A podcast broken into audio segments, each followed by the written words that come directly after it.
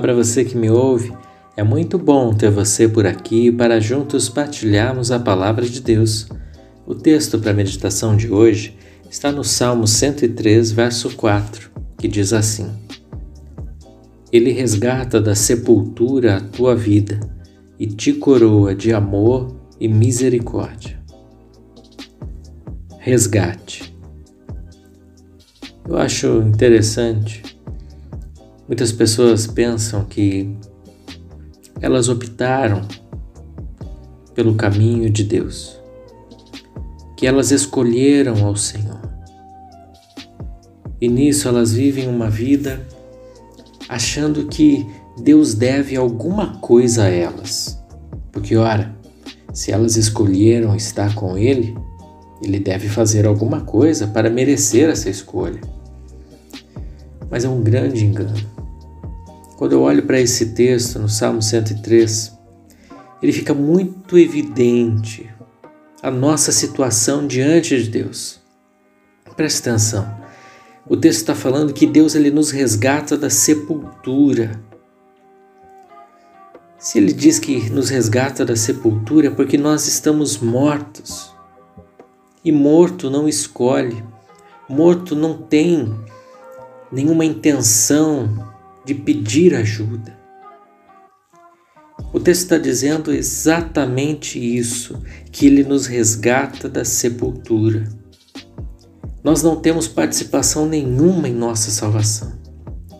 Porque a palavra de Deus ela deixa claro, inclusive outros textos, por exemplo, diz que nós estávamos mortos em nossos pecados.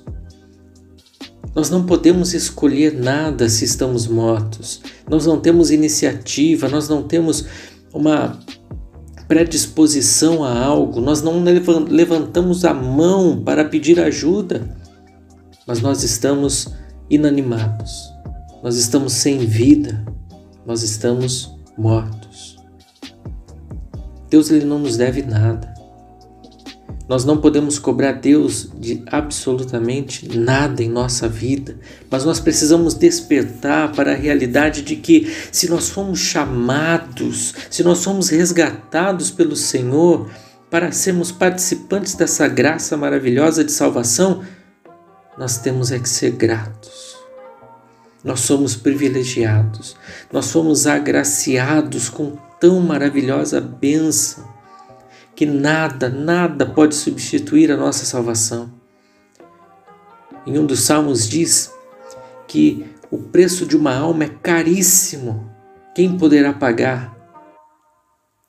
Colossenses, capítulo 1, verso 13 diz que Deus ele nos tirou da potestade das trevas, do domínio das trevas, ele nos resgata do domínio das trevas e nos transporta para o reino do seu filho amado nós não temos participação. E isso, não há nada de mal nisso. Pelo contrário, nós podemos perceber o grandioso amor de Deus por nós. Pare de pensar que Deus te deve alguma coisa porque supostamente você anda nos caminhos dele. Pare de pensar que você precisa receber uma bênção, ou ser próspero, ou receber a cura que você deseja, porque você está lendo a Bíblia e você ouve mensagens e você escuta canções gospel. Pare de pensar nisso. Se coloque diante de Deus como alguém que foi resgatado da morte, alguém que foi tirado das trevas, alguém que foi arrancado da sepultura e recebeu vida. O versículo termina dizendo que ele nos coroou de amor e misericórdia. A nossa condição humana é de maldade. Nosso coração é mau. Mas quando somos resgatados pelo Senhor, Ele nos coroa, Ele nos abençoa, Ele nos presenteia, Ele nos envolve por seu amor e misericórdia. Nós que só conhecemos o mal, diante do seu resgate, nós passamos a experimentar a bondade, amor, misericórdia, paz. Receba isso na sua vida. Receba o entendimento de que Cristo lhe nos salvou, não por nossa escolha, mas porque Ele nos amou. Vamos orar? Senhor, perdoa, Senhor, a ignorância, a ignorância e a petulância de queremos nos achegar ao Senhor e exigir alguma coisa, porque achamos que andamos nos teus caminhos. E nos desperta para a realidade dessa vida, de que fomos resgatados da sepultura, em que não havia força em nós para pedir ajuda, em que não havia predisposição no nosso coração em querer estar com o Senhor. Pelo contrário, a palavra diz que todos se desviaram que ninguém busca o Senhor, que não há entendimento. Mas o Senhor nos resgatou. Ainda que nós nos debatêssemos querendo rejeitar, o Senhor nos resgatou, nos trouxe para a vida. E o Senhor nos coroa de amor e misericórdia.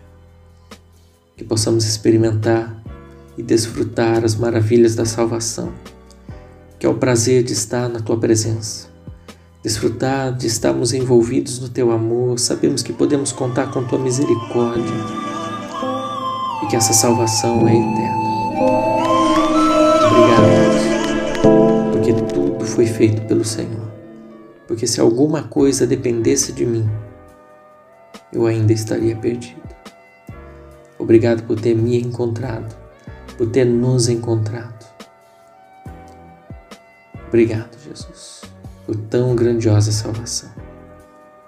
Em nome de Jesus eu oro. Amém. Deus abençoe sua vida. Um grande abraço.